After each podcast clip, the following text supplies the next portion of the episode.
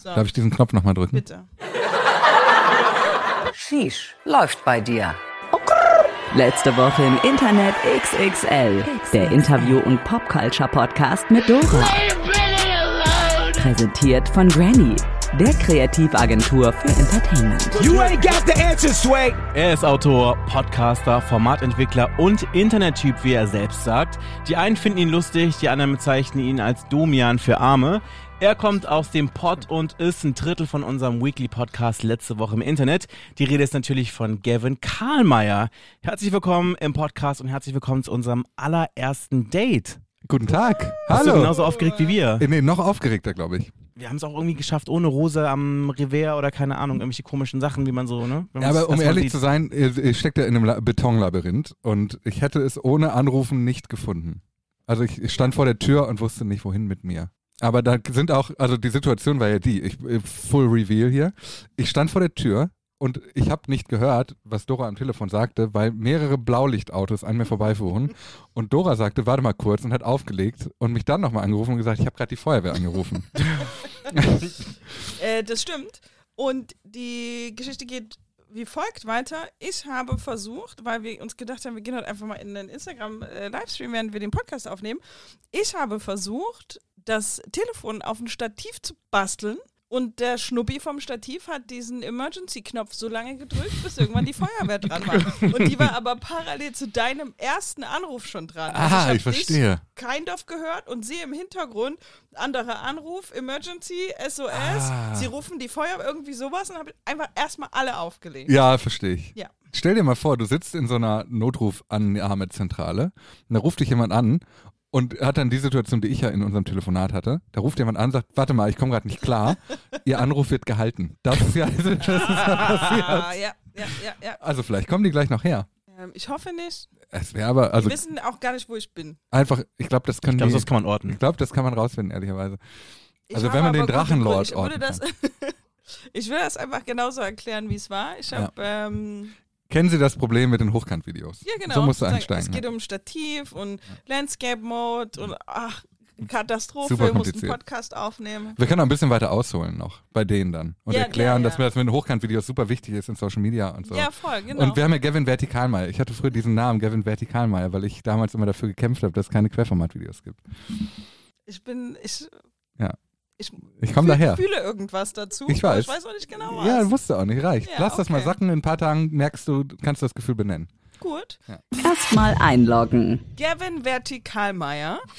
Wir fangen an mit erstmal einloggen. Der Nickname sagt ja schon ein bisschen was zu deinem Internetverhalten. In welchem Internet bist du unterwegs? Ich glaube in zu vielen. Also eigentlich in, in allen so ein bisschen. Und ich gucke auch immer in die Teile des Internets, wo ich dann nachher denke, warum hast du das getan? Mhm.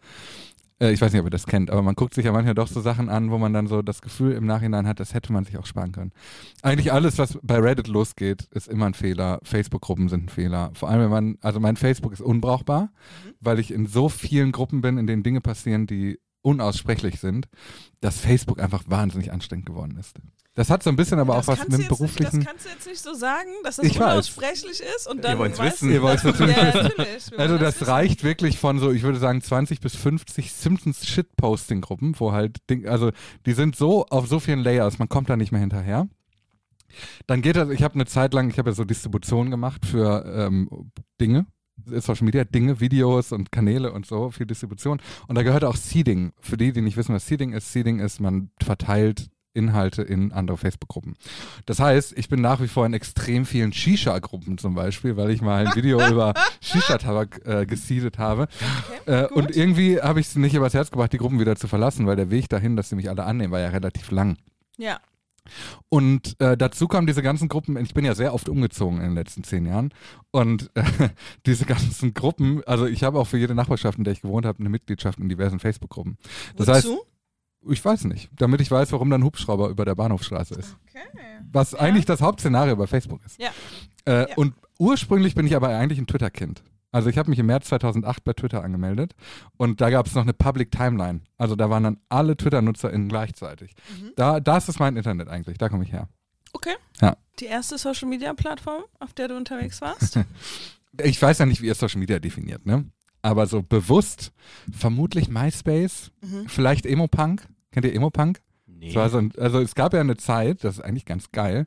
Ich weiß nicht, wie weit wir heute Retro werden wollen, ne? Dennis ist die Timeline zurückgegangen, sag ich mal, bei der Recherche. Wie wie weit, hast du recherchiert? Hast du Dinge gefunden? Ein bisschen. Aber ja, also meinen Emo-Punk-Account hast du, glaube ich, nicht gefunden. Vielleicht aber meinen abgefuckt lieb dich Account. Das wollte ich nämlich gerade sagen. Es gab früher für eigentlich jede Interesse und jede Gegend ein eigenes soziales Netzwerk. Ja. Yappi zum Beispiel, ich weiß Oh nicht, ob ihr. Yappi kennt.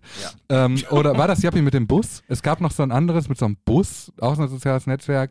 Ähm, und die, das war dann in so, in so Bubbles, war das groß und anderen nicht. Knuddels.de. Oh Gott. Da war, Knuddels sagt mir was. als ich ja. 13, 14 war, habe ich 12, 13, 14 habe ich sehr viel Zeit auf Knuddels verbracht. Ich war Stammi bei Knuddels. Stammi. Stammi. Yeah. Und Stammi, Stammi ist noch über Family. Das muss man sagen. Also Okay. danach kommt nur noch Admin. Und Admin wollte ich nicht sein. Das heißt, ich war Stammi bei Okay. Knuddels und konnte Rosen verschicken und so. Das war meine erste Social Media Plattform, würde ich sagen. Könnt ihr Okay. euch noch an den Lycos-Chat erinnern? Jetzt, wo wir gerade so ganz deep. Oh, Sehr, sehr guter, das, das regt Nein, viel Mann. an. Ich hatte nämlich einen Mitschüler, äh, Artyom, liebe Grüße an der Stelle, der war im Kabel 1 Chat. Jeden Tag nach der Schule war der im Kabel 1 Chat. Aber, boah, und, aber Kabel 1 Chat hast du übers Internet gemacht? Weil das klingt nach Teletext. Nee, nee, das war schon im Internet, aber ehrlicherweise war der mit Abstand der Jüngste da. Also sein Nickname, weiß ich noch, war YXC, die drei Buchstaben, die direkt nebeneinander liegen, YXC. Und der hat da immer mit so 50-Jährigen gechattet, aber nicht, nicht in a kinky way, sondern eher so, so auf einer freundschaftlichen Basis. Ja. Als ja, ja. 13-Jähriger. Das war er. Ja, Okay. cool. Artyom, liebe Why Grüße. not? Ne? Ja, Shoutout, Shoutout, my guy. Naja, und auf jeden Fall gab es Emo-Punk für so die ganzen Kids, die so ein Auge zugepflastert hat mit Haaren. Und es gab So ab. einer warst du aber auch, ne? Ja, voll. Ja. Ja, ich kann euch ein Man Bild. sieht es auch so ansatzweise. hier, Ja, ne? ja, ne? Ja, das ist, ist hier Es gibt noch so ein. einen anderen Tang, ne? Es ist hier heller. Also die linke Hommage Stirnseite ist an- einfach weißer als die andere. Und es gab abgefuckt lieb dich, das war dann mehr so die Punk-Gegend. Und die sind dann aber alle, irgendwann sind alle zu MySpace gegangen, dann ist das, hat sich das verloren, haben alle im StudiVZ und Facebook und so. Ich bin gespannt, was ihr alles recherchiert habt. Ich habe eigentlich ganz gut, glaube ich, meine Spuren, ähm, ich sag mal, dahingehend bereinigt, dass das, was noch auffindbar ist, im Bereich des Erträglichen ist. Okay, okay, Aber gut. ich bin gespannt. Ich, ich, vielleicht findest du es auch völlig okay. Ich fand es auch völlig okay. Vielleicht, ist auch- vielleicht habe ich jetzt auch overpromised. Guilty Pleasure. Guilty Pleasure. Wo ist, was ist der Teil des Internets, wo du in die Rabbit Hole fällst und aber ähm, deinen Freunden niemals schicken würdest? Ähm, Ich kann gar nicht sprechen heute. Ich weiß nicht, was los ist. Ich bin auch, ich bin auch mit dem Auto hergefahren und dachte, das ist nicht gut. Ich bin nicht gut für den Straßenverkehr. mehr Champagner muss in nicht rein, Ja. glaube ich. Einfach, du musst auf Temperatur kommen. Jetzt muss man sagen, Disclaimer, ich habe das Auto in der Zwischenzeit abgegeben und fahre es nicht selbst nach Ja. Hause. Aber Können wir quasi unsere Espresso Martini-Reste killen. Das stimmt. Oh, das stimmt. ich habe noch nie Espresso Martini getrunken, weil ich ja zweieinhalb Jahre keinen Alkohol getrunken habe, nämlich Ja. genau in der Zeit, als das hip wurde. Das heißt, ich bin und äh, ich bin auch empört, dass da weder Espresso noch Martini drin ist eigentlich.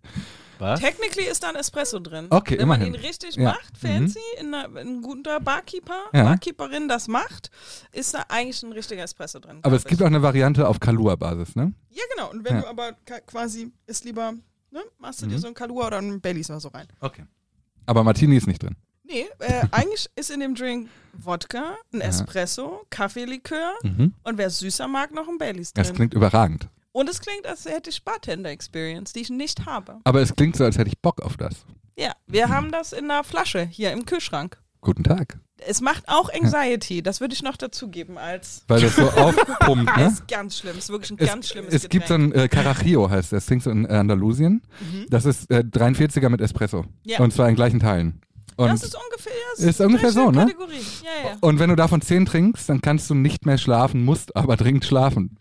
Aber warum sollte man zehn davon trinken, Gavin? Gut. Why not? Ja, why not? Aber also als ich in Berlin gewohnt habe, war Espresso Tonic ein Ding. Da war immerhin Espresso und Tonic drin, aber es ist wirklich fürchterlich. Das Nee, schmeckt da überhaupt ich nicht. dagegen. Nee, mag ich auch nicht. Das ist wirklich schlimm. Aber alle sagen, ist so frisch im Sommer. Okay. Mein Guilty Pleasure im Internet. Ja. Es gibt richtig, richtig, richtig viele Guilty Pleasures. Also ich habe zum Beispiel vor langer, langer Zeit, ich würde so sagen so ungefähr vor zehn Jahren, aufgegeben, meine Lesezeichen zu, zu sortieren im Browser. Und habe einfach, ich mache so Das jedes... klingt, als ob man das eigentlich macht und andere Leute auch damit schon angefangen hätten. Äh, Ich habe mich gerade ganz kurz ein bisschen schlecht gefühlt, Ja, weil ich das nee, nicht es mache. Einfach nur eine lange Meine- Dirty Liste. Ja, äh, bei mir sind die so lang, ich habe wirklich viele Lesezeichen, Okay. dass die irgendwann zu voll sind, dass ich einen neuen Ordner erstellen musste. Sechsmal jetzt schon. Also es gibt, ich bin im siebten Ordner, der Lesezeichen 7 heißt. Und da ist wirklich wirklich dunkles Zeug drin. Also ich bin extrem gut zum Beispiel, also früher, früher hieß das Stalking. Irgendwann wurde das dann zu Doxing. Inzwischen sagt man OSINT, Open Source Intelligence and Technology. Also das ist eigentlich, also ich bin extrem gut darin, sehr viel über Menschen im Internet herauszufinden. Und der Weg dahin war aber natürlich verbunden damit, dass ich einfach sehr viel Zeit damit verbracht habe, Dinge im Internet rauszufinden. Und was sind das für Leute? Naja, ich habe zum Beispiel damals rausgefunden. Dennis sieht richtig schockiert aus. Das ist so, oh. Also ich habe zum Beispiel, ich habe ja mal bei einem jungen äh, Nachrichtenportal gearbeitet. Wenn ihr darauf zu sprechen kommen wollt, dann kann ich die Geschichte, glaube ich, nicht erzählen. Ja, vielleicht auch doch. Ich habe damals sehr viel recherchiert für die. Ähm, das war eigentlich gar nicht mein Job, aber ich dachte, hey, das passt hier irgendwie thematisch ganz gut hin. Und dann sind da so Fälle passiert wie ähm, Christian Lindner hat sich damals, äh, hat eine neue Freundin gehabt und hat seine Frau verlassen und so. Und man wusste nichts und wir in der Redaktion waren wahrscheinlich die Ersten, die wussten, wer die neue Freundin ist, weil wir relativ schnell äh, rekonstruieren konnten, mit wem er sich da getroffen hat. Franka okay. Lehfeld, heute ist es bekannt. Und heute an dieser Stelle, ich weiß nicht, wann die Folge rauskommt, wurde veröffentlicht, dass die Hochzeit von Christian Lindner und Franka Lehfeld nicht in der Toskana stattfinden kann, aus Sicherheitsgründen, sondern dass sie auf Sylt heiraten werden. Kevin, du hast ja. manchmal auch so Hintergrundwissen. Gut, ne? Ja. Und weißt das du? ist, glaube ich, mein Guilty Pleasure. Ich interessiere mich für echt viel Scheiße. Und äh, weiteres Guilty Pleasure, ich habe äh, YouTube Premium. Weil ich hasse YouTube-Werbung. Ja, na klar. Ich, aus, Pro aus niemand. nicht. Aus Dora, Protest du wirst nicht. keine Menschen treffen, die YouTube Premium haben. Ich suche seit Was? Jahren. Es gibt niemanden. Ich? Ja, danke. Guck mal, wir. Wir sind Nee, ja. Doch. sorry, ne? Ich, Niemand ähm, hat YouTube Premium. Wenn ich ähm, in meinem Arbeits-Gmail drin bin oder in meinem Arbeits-Google-Account und dann irgendwie mal was auf YouTube nachgucken muss und da kommt so eine scheiß Werbung vorne Ey, dran. Das macht mich so Scheiß. wütend. Ich kann das nicht. Ich kann das auf zwei Werbungen runterbrechen, warum ich YouTube Premium abgeschlossen habe. Die eine Werbung ist so ein junger Typ, der vor so einem Mikrofon sitzt, wie ich hier jetzt gerade, und sagt, die Leute schauen mich irritiert an, wenn ich ihnen sage, dass ich 700 Euro in der Stunde verdiene. Das ist der Satz. Das sind genau diese fünf Sekunden, bis es skippable ist. Und diese fünf Sekunden habe ich bestimmt 150 Mal in meinem Leben gehört. Ja. Und dann 151 Mal war zu viel. Und das andere ist eine Werbung für ein Parfum, wo du nur eine junge Frau siehst, die an so einem Parfümstäbchen riecht, das aber aus Plastik ist. Sieht aus wie, wie ein Schwangerschaftstest. Sagt, Und so sie- riecht's bei Traummann. Nee, sie sagt nur, ah, schön. Das ist genau diese Werbung. Das gibt, nämlich- es gibt aus dem gleichen Ding nämlich auch noch die mit so riecht mein Traummann und Ja. denkst immer so, what? Und das ist genau, äh, genau, und das ist Ja. immer dasselbe Setting. Und die haben, also du kannst ja, wenn du Werbung schaltest bei YouTube, auswählen, wie oft du denselben Menschen diese Werbung im, innerhalb von einem Tag oder einer Ja, Woche ja, anzeigen willst und so. Und diese beiden Werbetreibenden haben das offenbar deaktiviert. Die haben sich gedacht, Gavin Vertikalmeier, we're coming for you. Der er wird bluten. die jetzt Ja. jedes Mal, wenn er die Wirklich. App aufmacht. Und ich habe das so oft bekommen, dass ich gesagt habe, okay, YouTube, you got me. 13 Euro im Monat ist mir egal. ja, Mach nee, ich. same. Ja. 13 Euro. 13 Euro. Ja, ich kann, ich kann wirklich auch nicht ohne. Plus, das muss man jetzt auch mal ehrlich sagen, du kannst downloaden und Ja. du kannst, Ja. wenn dein Ja. ähm, iPhone aus, Dings. Chisel, kannst du trotzdem gucken. Ja.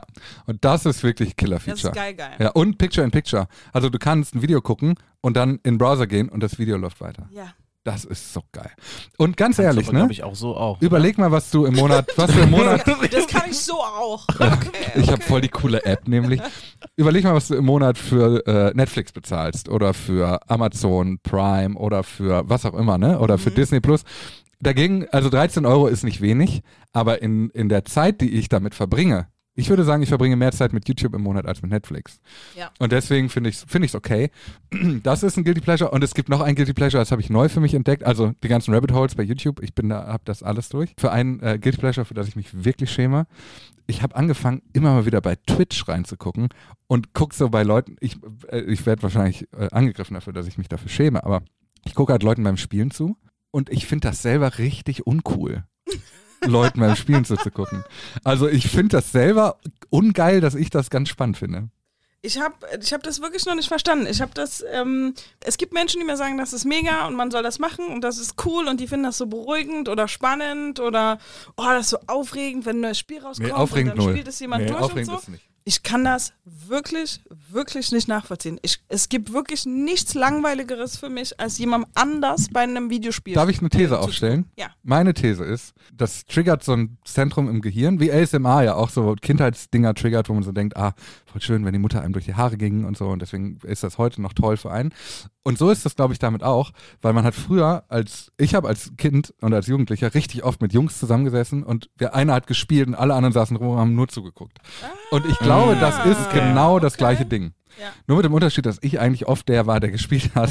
Und jetzt bin ich halt der, der sich dann Okay. so, ein, so Leute anguckt, die dann halt Spiele spielen, die mich wirklich auch nicht interessieren. Das ne? verstehe ich tatsächlich. Also die spielen halt wirklich Spiele. Äh, Vor allem springst du dann ja rein und die haben schon 36 Stunden von diesem Spiel gespielt. Ich check die Story nicht. Ich check nicht, was er da macht. Ich weiß nicht, wer der Typ ist. Ja. Der redet auch, kennt Begriffe, die ich nicht kenne. Ja. Und am wildesten ist aber wirklich Montana Black. Das kann ich mir aber auch nicht lange Katastrophe. angucken. Das gucke ich mehr so als Sozialstudie.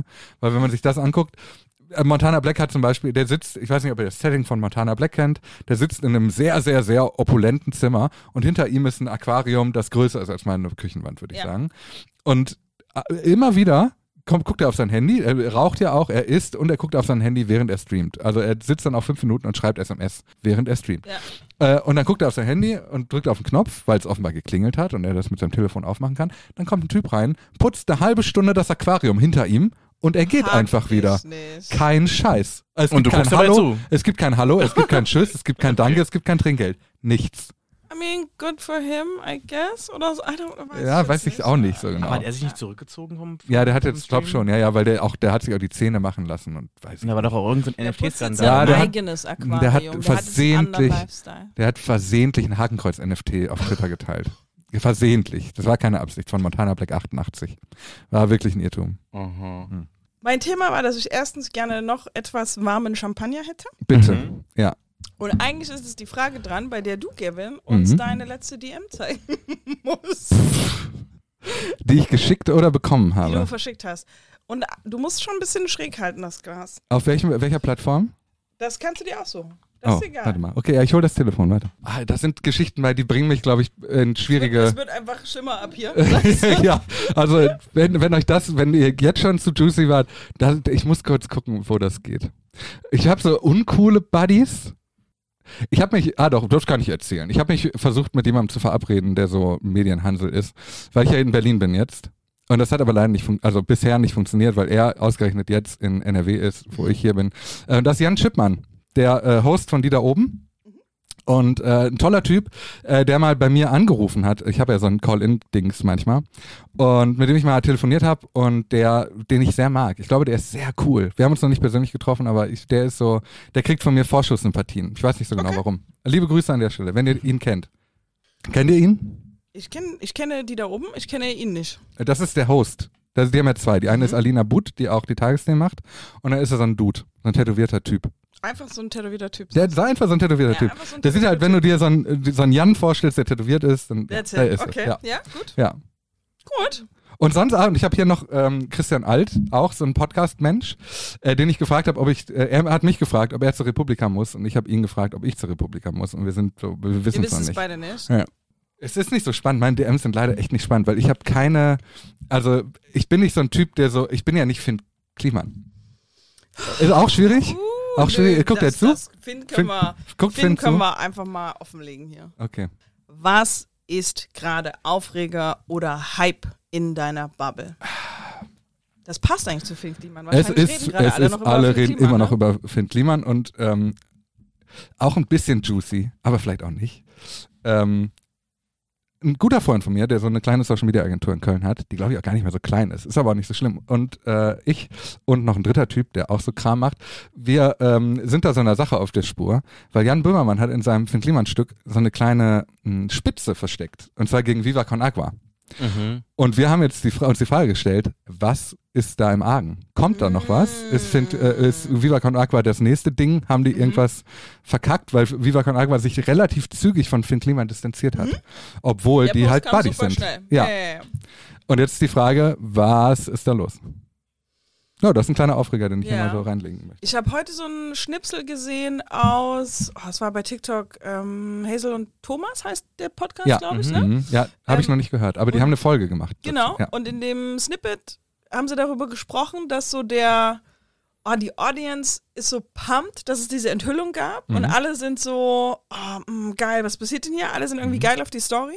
Und das fühlt sich alles so ein bisschen an, also das sagt der Hazel dann, das fühlt sich alles an nach, alle sind excited, dass hier jemand erwischt wurde. Mhm. Nicht, weil die Sache falsch war, die er gemacht hat, sondern einfach, weil es aufregend ist Mhm. dass Voll. hier was passiert und alle darauf warten, who's next? Also scheinbar, und das hat dann Thomas irgendwie gemeint, dass seine Wahrnehmung auf Twitter ist, alle sind, äh, alle schreiben so, okay, who's next? Wen, wen holen die sich als nächstes? Wer fällt als nächstes in dieser Riege? Das war aber nicht, auch- nicht nett. Das war aber auch ein bisschen so letztes Jahr, als es diese, diesen kurzen Moment des Deutsch-Rap-MeToo gab. Ja, Ne? ja, ja. Als auch dann plötzlich dann von Bushido dieser Clip aufgetaucht ist und dann auch noch irgendwie Leute ange äh, gesagt haben, wenn ihr noch meinen, meinen Channel oder was auch immer irgendwie folgt und ich so und so viel Likes und das und das bekomme, dann Ja, kommt das, ja, das ja. und das. Und das war denen ja auch wirklich so eine Lynchstimmung so ein bisschen Ja. auch, ne? Ich ähm, würde, glaube ich, widersprechen. Weil ich glaube, dass das Finn Kliman-Ding deswegen so, so wie eine Bombe eingeschlagen hat, weil diese, also zum einen, ähm, ich glaube, alle so, die so in der Branche sind und die sich damit so auseinandersetzen und auch ein bisschen zum Beispiel mit Musikbranche auseinandersetzen, werden das Gefühl schon lange gehabt haben, irgendwas kann da nicht stimmen. Also dieses, dieses Saubermann-Image, mit dem sich Finn Kliman die ganze Zeit eigentlich ja gebrüstet hat, äh, das hatte relativ schnell schon Kratzer. Also dieses, hey, ich bringe ein Album zum Selbstkostenpreis raus, hat ihm keiner eigentlich so richtig glauben können. Dieses, ich produziere nur so viele Alben, wie er bestellt, wo alle auch in der Branche wussten, das macht keiner so. Also das ist, Just-in-Time-Produktion wäre viel zu teuer und es ergibt keinen Sinn. Das heißt, alle haben eigentlich nur darauf gewartet, dass irgendwann muss da irgendwas passieren. Und dass dieses Saubermann-Image dann da diese Kratze kriegt und so, das, das hat mich gar nicht so sehr überrascht. Mich hat überrascht, mit was für einer Naivität vielleicht auch äh, Finn Kliman gedacht hat, er würde damit durchkommen mit der Nummer. Weil da zu viele Sachen zu krass sind. Also dieses, wir haben 100.000 Masken, die sind eigentlich kaputt, wir schicken die an Geflüchtete, dann können wir uns auch noch geil Promo abholen und so. Das ist so perfide und so mies in ihrer, in seiner Qualität, dass ich glaube, dass das der Grund ist, warum die Leute so schockiert sind von dem Typen, der sich eigentlich, weil das, dass er auch viel Marketing mit sich selber gemacht hat und dieses, sich eine Brand aufgebaut hat, als der Typ, der gute Sachen macht, da waren sich ja alle einig, das ist vielleicht ein bisschen, er, er verkauft schon über so. Dass das aber dann doch so eine miese Nummer ist, ist schon krass, weil das ist jetzt nicht so krass, wie wenn er einfach nur äh, damit ein paar Mark verdient hätte. Ich glaube, dann wäre die Nummer nicht so krass wie ohne mit dieser Pointe. Ja, das. Was mich daran eigentlich am meisten bewegt, ist tatsächlich die Sache, ich glaube, Finn Kliman hat das sogar irgendwo selber gesagt, wenn er diese Ferienwohnung ohne den Spendenteil einfach vermietet hätte und Kohle damit verdient hätte, hätte sich keine Sau aufgeregt. Komplett. Und das ist nämlich genau das Ja, Ding. das also er hat halt Ja. komplett überrissen und ich glaube, das äh, wird ihm eine Lehre sein, ehrlicherweise. Und damit haben wir jetzt, äh, jetzt kann er äh, Full Shape, ohne Probleme äh, neoliberal sein, wie er eigentlich ist, ohne sich tarnen zu müssen, weil er das jetzt immer wieder als Lektion verkaufen kann. Hey, ich habe das mal versucht, aber ich will euch nicht anlügen, ich will damit Geld verdienen. Okay, Hot Tag, das wirst du denkst, wie es weitergeht. Ja, ja, es denkst- dauert zwei, drei du denkst, Er Jahre. überlebt. Ja, safe. So einer steht immer auf. Guck dir mal, der hat einen Post gemacht jetzt, ähm, vor äh, äh, gestern, glaube ich, erst, oder vorgestern, wo er einfach nur geschrieben hat, hey, ich weiß, mal, einige von euch mögen mich jetzt weniger als noch vor vier Tagen und ich will euch Antworten geben, ich brauche nur einen Moment, ich melde mich. Ganz viele Leute haben Herzen kommentiert darunter und haben geschrieben, take your time, bro und so. Oh Gott. Ey, wirklich. Und wenn ich das lese, dann denke ich mir so, ach komm. Ja, okay, fair. Ja. Der schmeckt wirklich sehr gut. Der ist nicht Der ist schlecht. sehr lecker, ne? ja. ja. Ja. Aber wollen wir vielleicht erstmal auch erklären, was wir trinken und warum? Ja. Danke, Dennis. Ja, das ist richtig gut. Also, Und warum wir nicht das haben, was wir eigentlich für ihn haben wollten? Ja. Gavin wollte Cremant. Ja, So geht's eigentlich los. so geht's los. Ich bin ein Schau Schaumwein-Typ, kann man dazu sagen. Und dann für treue HörerInnen, und wir haben vorhin festgestellt, dass die vielleicht nicht gibt. Doch, die Elvis gibt's auf jeden Fall. Ach, die gibt, da gibt's Elvis. Stimmt, stimmt, die Elvis gibt's. Die erinnern sich vielleicht daran, dass wir in der Weihnachtsepisode darüber gesprochen haben, was wir trinken und ich aus einem super random Grund Champagner hatte. Mhm. Ja. Und Dennis und Gavin mich todes ausgelacht haben dafür. Weil ich gesagt habe, hey, das passiert doch manchmal, dass jemand eine Flasche Champagner trinkt. Und Ja. das scheinbar euch beiden, Und was Nicht so habe ich da gesagt? das weiß ich nicht mehr genau. Du, Aha. Ich, ich habe die Punchline versaut. Ich weiß es. Du hast gesagt, gekillt. fa- die verschämte Frage. Nee. Das, Ich, Leute sagen noch ganz verschämt immer, trinkst du Champagner? nein. Ich habe gesagt, dass ich Champagner, äh, finde ich, ist ein überragendes Geschenk. Also man kann Leuten super gut mal einen Champagner mitbringen. Man kann super gut mal eine Flasche Champagner wetten. Also ich finde, Champagner ist eine super äh, wertstabil. Also es ist halt Vor allem jetzt bei Inflation. ist halt die Rolex zum Trinken, wenn man so will. Also Champagner ist fantastisch. Deswegen freue ich mich sehr, dass wir Champagner trinken. Weil Champagner ist ja Cremant Plus. Genau, aber eigentlich ist es exakt das Gleiche, ne? Ja, ist doch egal. Äh, Cremant ist auch so Berg links, Berg rechts. Der eine darf sich Champagner nennen, der andere nicht. Ich das schwöre. linke Twix. Schwöre. Ja, Ähm, so, Gavin, ich starte mit einer äh, ersten richtigen Frage. Warum trägst du keine kurzen Hosen? Ähm, also, ich habe irgendwann rausgefunden, dass man sich relativ gut einen, äh, sich einen Namen machen kann, wenn man sich über vollkommen willkürliche Dinge aufregt. Manche Leute machen das mit Pizza mit Ananas, andere mit Rosenkohl, Lizzos Flöte? Lissos Flöte Lizos zum Beispiel, Flöte? ja. Ähm, und ich habe mal so einen Tweet geschrieben, der ist, ist wirklich lange her, 2016. Und der Tweet ging einfach nur, das Tragen kurzer Hosen ist würdelos. Das war der Tweet. Und da ist wirklich die Hölle über mir zusammengebrochen. und ich stand in der Mitte, so wie dieser brennende Elmo und dachte so, hier bin ich. Und seitdem ging das los. Seitdem wurde das mein Grind ähm, für so ein paar Jahre. Bis zu einem gewissen Zeit, also der ist geendet, aber es gab ein Manifest sozusagen. Ich habe mal ein Video gemacht, wo ich nach drei Flaschen Wein, zwei, drei Flaschen Weißwein, das einmal von vorne bis hinten durch exerziert habe, woran das liegt, wo mein Problem ist mit kurzen Hosen und so. Okay. Und die Fassung, die online ist, ist die stark entschärfte Fassung. Ich habe viele Dinge gesagt, das hätte mir karrieremäßig Probleme machen können, wenn die ungeschnitten online gegangen wäre. Ähm, aber dieses Video wurde sehr, sehr, sehr viel geteilt. Ähm, Leute wie Sophie Passmann oder Till Reiners haben das Video geteilt und gesagt, hier, endlich sagt's mal einer. Und das hat aber dazu geführt, dass ich wirklich drei, vier Tage nichts anderes gemacht habe als Community Management wegen meinem Video, weil ich Leuten vorschreiben möchte, was sie zu tragen haben. Und das war eigentlich gar nicht meine Intention. Ähm, das ist wie diese Diskussion, dass Leute Meinungsfreiheit fordern, wenn sie damit meinen, sie wollen das Recht darauf haben, dass Leute ihre Meinung nicht kritisieren. Wegen mir können ja alle tragen, was sie wollen. Ich finde das dann aber nur scheiße. Das war eigentlich so meine Community Management Anpacke. Und Das hat aber drei, vier Tage gedauert und mich auch einerseits einige Twitter-FollowerInnen gekostet, aber auch viele neue äh, gebracht, viele neue gebracht. what? Und für mich war das Ding damit auserzählt. Also ich dachte, mit dem Video habe ich alles gesagt, was ich dazu sagen kann. Und dann habe ich damit immer wieder gespielt, weil ich werde auch jedes Jahr, erster warmer Tag im Jahr, zwei, drei Leute schreiben auf Twitter oder Instagram. Ähm, an diesen Tagen ist immer schön zu wissen, dass Gavin Karlmeier heute eine Jeans trägt. Also Leute spielen immer noch damit. Äh, und dann habe ich damals meinen Podcast zum ersten Mal beendet. Ich habe den immer mal wieder nochmal dann äh, revivelt und habe da gesagt, wenn es ausverkauft, es war zwei Tage vor der letzten Veranstaltung, ich habe Live-Event gemacht aus, dem Letz-, aus der letzten Show und habe gesagt, wenn es ausverkauft ist, trage ich eine kurze Hose auf der Bühne. Wohl wissend, dass erst 35 Tickets von 100 verkauft waren. Ich dachte, das wird nicht passieren. Das ging aber noch tatsächlich dann ausverkauft äh, bis zum Abend Oha, und ich bin okay. mit einer kurzen Hose auf die Bühne gegangen. Und trotzdem ist es aber immer noch ein Triggerpunkt für die Leute, die mir folgen. Also ich habe letztes Jahr im Sommer ein Foto von mir in Shorts einfach nur in die Story gepostet und das haben 70, 80 Leute haben kommentiert darauf. Okay, das ist wild. Ja. Der Podcast, über den du sprichst, heißt Wir reden. Mhm. Der hat Preise bekommen. Ein. Ein. Ja. Und aber irgendjemand hat gesagt, das ist wie Domian für Ja, Arme. das steht bei Apple Podcasts, ne? Hat einer zwei Sterne gegeben oder so, das dazu geschrieben. Möchtest du uns erklären, worum es da ging? Das- wie funktioniert das Format? Das war und ist, ich mache das im Moment wieder ein bisschen, der Ausschluss der Öffentlichkeit sozusagen. Das ist ein Call-In-Podcast. Das heißt, der ist live gestreamt und man muss so ein bisschen dazu sagen, das war weit vor der Zeit von Twitch. Also ich habe das da ganz am Anfang über ein Tool gestreamt, das Mixler heißt.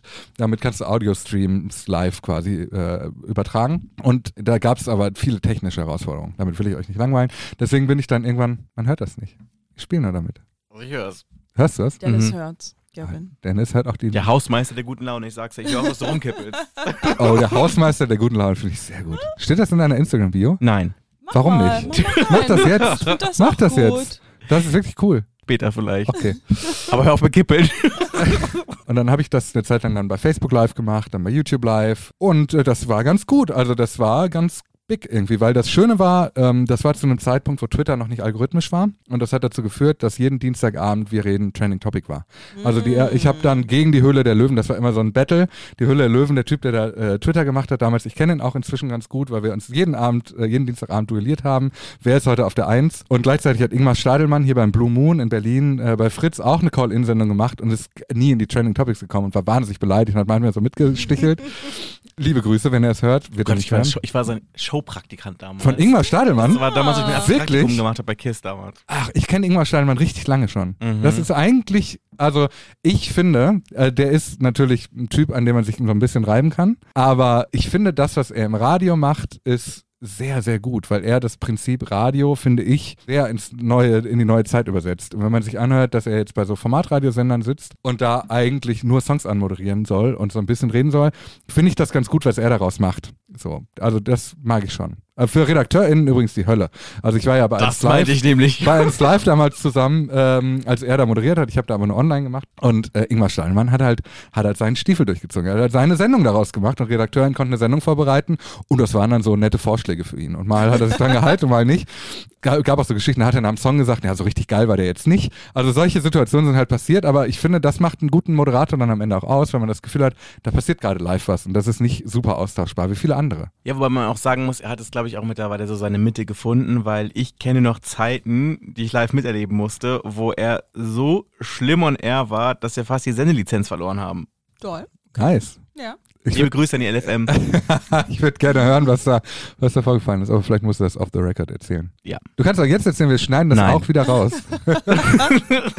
das ist geil, dass die Sendung brutto wahrscheinlich zwei Stunden hat und am Ende 20 Minuten online gehen dürfen. Du hast aber nicht so richtig Ja. zu Ende erzählt. Ja, stimmt. Wir reden ist ein Ja, Call-In-Podcast, genau. aber was, eine Call-In-Show. Ja, genau, Leute haben angerufen. Aber was erzählen die dir?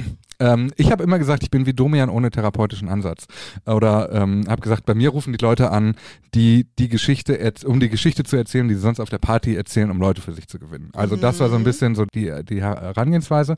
Mal gab es Themen. Es gab zum Beispiel eine FSK 18 Episode, die haben wir mehrfach gemacht. Da habe ich dann mal eine halbe Stunde mit einer Frau telefoniert, die Telefonsex macht. Also so eine Call-Hotline für Leute, die dabei masturbieren.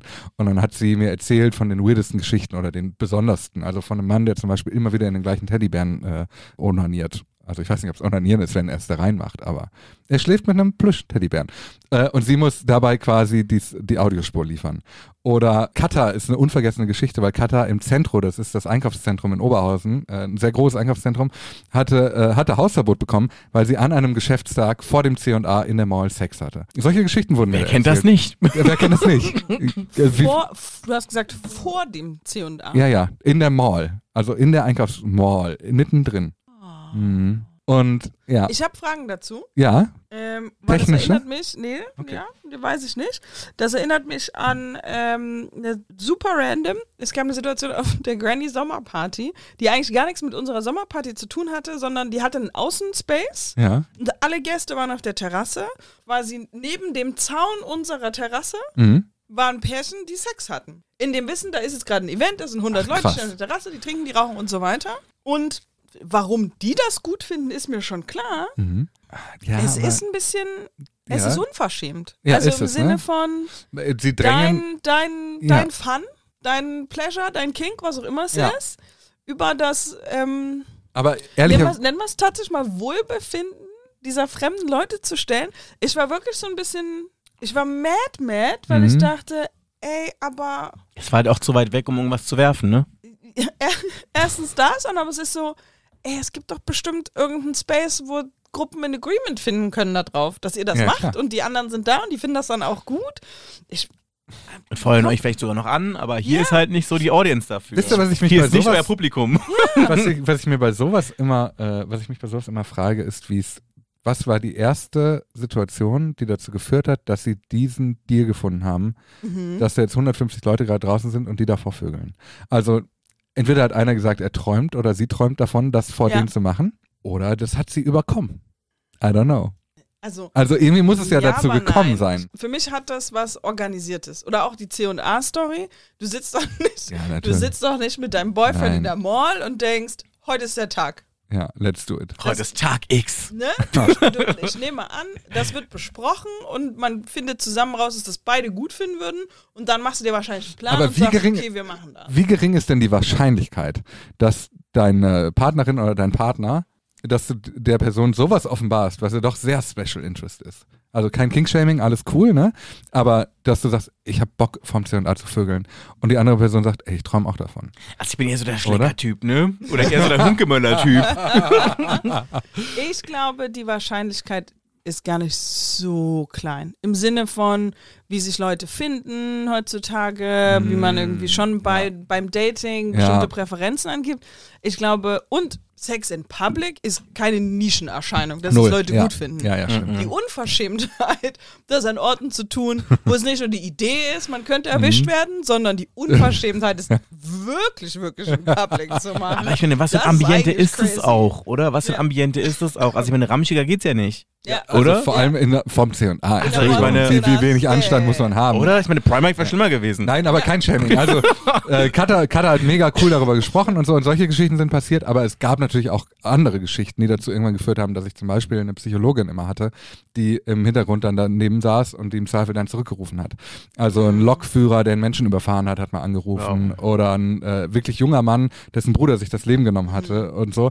Äh, und da habe ich relativ schnell auch gemerkt, wo ich an meine Grenzen komme als Typ im Internet. Ja, Weil auch, also äh, das ist ein Entertainment-Format und wenn da jetzt jemand anruft, der halt irgendwie 15 Jahre alt ist und so eine Geschichte erzählt, ich weiß nicht, wen ich da mehr vor sich beschützen muss. Den Jungen, der anruft, das Publikum, das ähm, ja auch live chatten kann und twittern kann darüber und man weiß dann nie, was da für Leute bei sind. Die waren immer sehr cool. Wir hatten eine sehr angenehme Community, die dann irgendwann mir auch ein bisschen zu doll wurde, weswegen ich das tatsächlich beendet habe. Aber das war alles dabei. Also das war eigentlich das komplette Spektrum. So, jetzt würde ich irgendwie die Kurve zu deutscher Comedy kriegen wollen, aber Hm.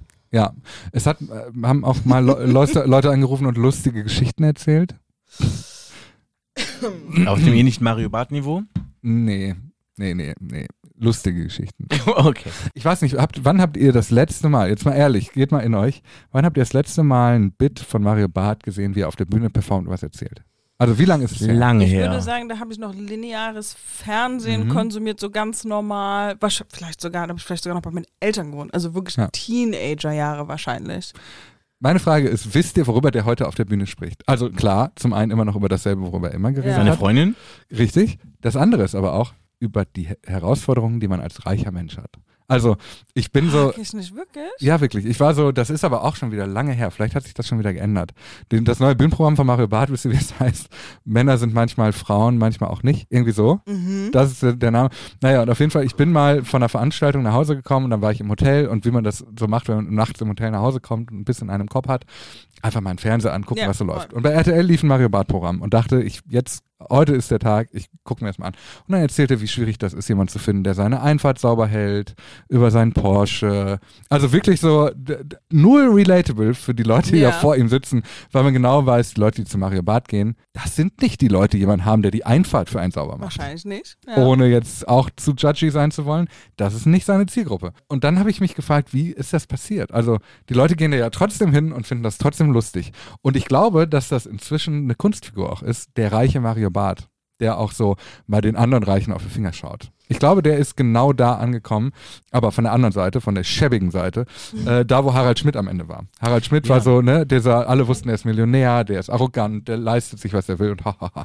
Das ist halt dieser Harald Schmidt. Der Mario, der hat ja auch ganz oft, oder der macht es ja Ach, immer der noch. Mario. Der, der Mario, ne? Man kennt Alter ihn. Ne? Kumpel, Okay. Buddy. Äh, Nee, der, der moderiert ja auch, glaube ich, seit Jahren diese furchtbare Oh, Show. Mario Barth deckt auf. Ja, ganz genau. Ja. Also ich glaube, deswegen passt das irgendwie, aber irgendwie Sorry, auch was nicht. deckt der denn auf? der Steuer? Steuerverschwendung. Also es gab mal einen Bitte Shits- was? äh, Ja, Steuerverschwendung. Es gab mal einen Shitstorm gegen Mario Barth, der gerechtfertigt war. Mario Barth ist an einem der Protesttage vor, den, vor das Empire State Building gefahren und hat gesagt, ich sehe hier keine Proteste, hier ist nichts. Und äh, das Absurde war, es war halt ein Feiertag in den USA. Deswegen gab es einfach auch keine Demonstration, aber er hat das so verkauft, als würden diese ganzen Demos, die ja stattfinden, als wären die nie Okay, gewesen. Das ist so die Art, wie er aufdeckt. Oder er geht in ein Opernhaus und guckt, okay, das ist ja nicht aus, ist ja nicht voll. So, richtig darüber auf, dass die Tickets subventioniert sind in der Oper, weil Kulturförderung halt ist und sagt so, naja, das so, das ist sein Aufdecken. Mhm. Also ist so ein bisschen eigentlich Dieter nur draußen. Ja. Und, Und nicht Hochdeutsch. in nicht Hochdeutsch. Aber Dieter Nuhr, müsst ihr mal darauf achten, der redet immer nur sehr leise, nicht? So, das ist halt immer, das ist sein Stil. Und deswegen lachen die Leute auch. Nur deswegen. Wie sind wir da hingekommen? Er ist ein bisschen wie so ein Wir Typ, der einen im Ruhebereich vom ICE so irgendwie wegen irgendwas fragen möchte, ne? Entschuldigen Sie, ich ähm, wollte ja mal sagen, das ist ja der Ruhebereich, nicht? Ja. Ja. Wir sind dahin gekommen, weil wir über deutsche Comedy sprechen wollten. Mhm. Und dass uns aufgefallen ist, dass deutsche Comedy irgendwie ein Problem hat. Viele Und, Probleme. beid, und also zwei der Probleme hast du schon genannt, die, die Ton von Mario Barth. Deutsche Comedy hat viele Probleme tatsächlich. Oh, wir kommen oft in die Verlegenheit in diesem Podcast über die Deutschen gegen die Amerikaner zu sprechen Ja. und die Unterschiede. Aber was ich ja tatsächlich sehr schön finde, so diese amerikanische Comedy, Comedy-Club-Tradition. Ja. Und witzigerweise sind ja die Amerikaner tatsächlich relativ flexibel, was sagbar ist im Comedy-Kontext. Ich, ich, Da geht ja. ziemlich viel, was Ja. normalerweise im konservativen Amerika so nicht gehen würde. Aber wenn alle in den gleichen Raum gehen und sagen, heute machen wir lustig, dann sind plötzlich Dinge sagbar, die sind völlig wahnsinnig. Aber ich glaube, weil die Redefreiheit eine andere ist, die deutsche Redefreiheit, Mhm. als die Freedom of Speech in den USA. Also das sehen wir ja auch in Social Media. Also bei Facebook ist es ähm, ist, äh, nach der Facebook-Logik, nach den Community Guidelines, ist es völlig in Ordnung, dass äh, jemand Holocaust leugnet, aber bitte keine Nippel zeigen. Und in Deutschland haben wir ein anderen, anderes Verständnis von Redefreiheit. Äh, und das zieht sich tatsächlich inzwischen, glaube ich, ich glaube, das hat sich doll geändert, äh, zieht sich das in die Comedy. Und ich bin da super krass hin und her gerissen, weil ich auf der einen Seite durch meine soziale Prägung und durch meine kulturelle Prägung und so eigentlich sehr sympathisiere mit dem, was so oft als Vogue verschrien gilt. Also damit äh, alle sichtbar zu machen und niemanden auszuschließen und so. Das finde ich alles richtig und wichtig. Auf der anderen Seite bin ich dann auch manchmal, ich glaube, Felix Lobrecht hat das sogar gesagt und ich weiß gar nicht, ob es cool ist, ihn zu ti- zitieren, aber je härter äh, der Gag ist, desto besser muss er werden. Und das finde ich auch. Also ich glaube, du kannst über alles Witze machen, wenn der Witz gut genug ist. Habe aber das Gefühl, dass das viele Leute anders sehen inzwischen. Ich glaube auch. Und mich ärgert das ein bisschen, weil ich finde, wenn du einen richtig guten Gag hast, dann kannst du auch, solange du nicht anfängst, diskriminierend zu werden, auch über Leute Witze machen oder auch über Geschehnisse Witze machen, die zu krass sind. Also ich habe ja super oft, ich, also ich, ich ich bin eigentlich sehr brav mit meinem Twitter-Account, ne? aber da ich ja auch schon beruflich Witze geschrieben habe, passiert mir das natürlich auch, dass ich über die Stränge schlage. Und ich habe zum Beispiel letztens ähm, einen Tweet geschrieben, wo ich null Likes drauf hatte, aber drei Antworten, einfach nur löscht das. Geht nicht. So, und das, das passiert. Der Tweet war, dass ich eine Werbung angezeigt bekommen habe, wo einfach nur stand, so kostet Ihre Beerdigung 0 Euro. Das war die Werbung. Und ich habe einen Screenshot der Werbung gepostet und einfach nur drüber geschrieben, die Methode Kübelböck, Fragezeichen. Das war der Gag. Und der ist natürlich, der ist drüber. Ich habe verstanden, dass Der Leute das nicht toll. gut finden. Ich habe den dann auch gelöscht. Aber ich fand den eigentlich witzig. Der ist Und eigentlich witzig. Eigentlich ist er witzig. Ich oute mich jetzt wieder als Onkel. Onkel mit schlechtem, nee, fragwürdigem Humor. Vielleicht habe ich auch großartigen Humor, who knows?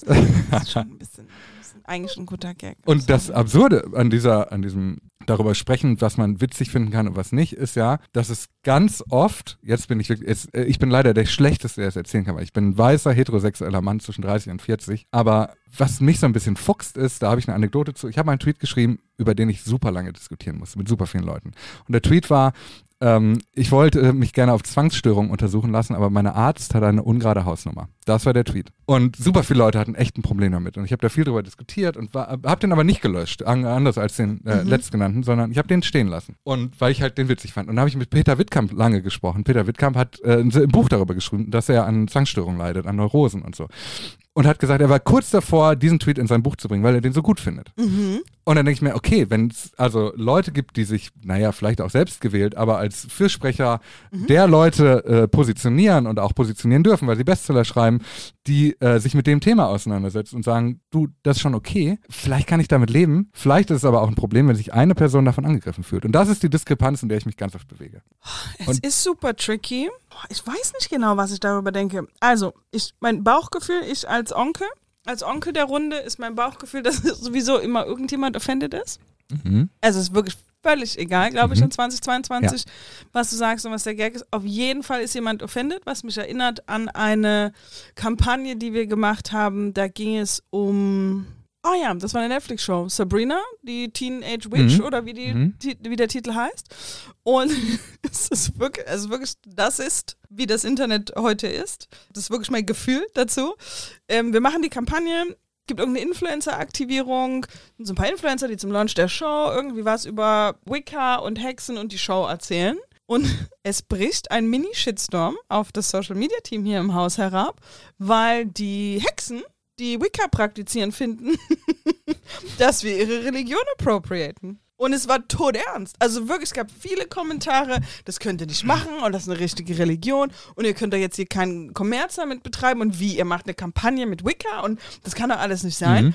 Und ich dachte, da sitzen jetzt also wirklich, ne, da Ja. sitzen so fünf bis zehn Das, nach unserem besten Wissen und Gewissen diverse Menschen zusammen und reden bestimmt einen Tag drüber, bevor irgendwas hier live geht. Reden drüber, wie wir es wirklich möglichst nicht offensiv machen können. Und dann taucht irgendwo eine Hexe auf und sagt, stopp, Das- bis hierhin und ich, I don't even know anymore. Ja, ich, ich check das. Das Problem ist, glaube ich, so ein bisschen, dass das eine Anekdote ist, die natürlich auch mir in dem, was ich gerade gesagt habe, natürlich Wasser auf die Mühlen gibt. Wenn man aber ehrlich ist, ist der Kritikpunkt der Leute, die als Vogue verschrien sind, ich weiß nicht, ob es da einen modernen Begriff gibt, Postmoderne vielleicht, der natürlich schon der zutrifft. Also wenn man dann sagt, dass was ein Serdar Mundschuh macht, was ein Dieter Nuhr macht, was Mario Barth macht, was auch ein Felix Lobrecht macht, mit Ressentiments spielen, marginalisierte Gruppen angehen mit Witzen, die eigentlich einfach nur plain Rassismus sind, aber jetzt nicht irgendwie besonders geistreich. Das passiert bestimmt noch. Und ich glaube, dass das in unserer Kultur auch immer noch drin ist, dass es passiert. Und ich glaube, man macht es sich dann total leicht, wenn wir so eine Anekdoten wie ich mit Peter Wittkamp oder du mit den Hexen, weil wir dann plötzlich einen Grund haben, diese Meinung zu vertreten, die aber ja gegen eine Meinung steht, die wir auch haben, lustigerweise. Ja, das ist das total. Komplizierte. Total. Deswegen kenne ich die Antwort leider nicht so richtig. Außer, ich weiß nicht. Also vielleicht ist die Antwort, ich muss eine Triggerwarnung aussprechen vor jedem Programm. Vielleicht. Oder also vielleicht kann man das so lösen. Ich, ich weiß es ehrlicherweise nicht. Ich wünschte, es gäbe eine ja, coole nee, Lösung. Ich auch nicht. Also ich glaube, der, das zweite Ding, was mir dazu einfällt, ist so aus meiner ähm, kulturell bin ich im Hip-Hop groß geworden und da gelten bestimmte Regeln. Und zwar, wenn wir eintreten in Battle, Mhm. dann anything goes. Ja, Wenn wir uns genau. beide entschieden haben, jetzt, jetzt ist der Moment, Ja. dann kann ich alles über dich sagen, Ja. zu dir sagen, again, anything goes. Weil wir uns hier zusammen entschieden haben, dass wir das hier miteinander Ja. machen. Und das gleiche gilt auch für die Audience. Die Audience kommt zum Rap-Battle, du guckst dir das Konzept Cypher an, was ja immer noch irgendwie Ja, richtig gut funktioniert. Mega. Und alle, die da kommen, sagen, es ist alle Gags über Mütter, Schwestern, Omas, die sind fair game, solange wir da drin sind. Wenn Ja. du das Gleiche zu mir gesagt hättest, auf dem Parkplatz vor dem Gebäude, hätte ich dir ins Gesicht geschlagen, geht nicht. Ja. Wenn wir hier zusammen antreten, Dann ist es Kunst. dann ist es Kunst. Genau. Und das ist auch, glaube ich, so tief in mir drin, dass ich, glaube ich, eine relativ hohe Toleranz für auch Comedy habe, Mhm. weil für mich ein ähnliches Konzept gilt. Ich komme da freiwillig hin, weiß auch, wen ich mir aussuche als Comedian. Ich genau. konsumiere das freiwillig. Ja, genau. Und du kommst und erzählst mir Gags und idealerweise machst du es mit einem guten Handwerk und am Ende irgendwie kriegst du die Story auch so wieder zusammen, dass wir eigentlich ja beide miteinander verstehen, dass wir politisch auf der gleichen Linie Ja. fahren. Der Gag ist ja irgendwie, ne, nicht nach unten treten, sondern nach oben, Mhm. idealerweise. Und dann sind für mich ganz viele Dinge Fair Game, die ich kontextlos nicht akzeptieren würde. Ja, check ich voll.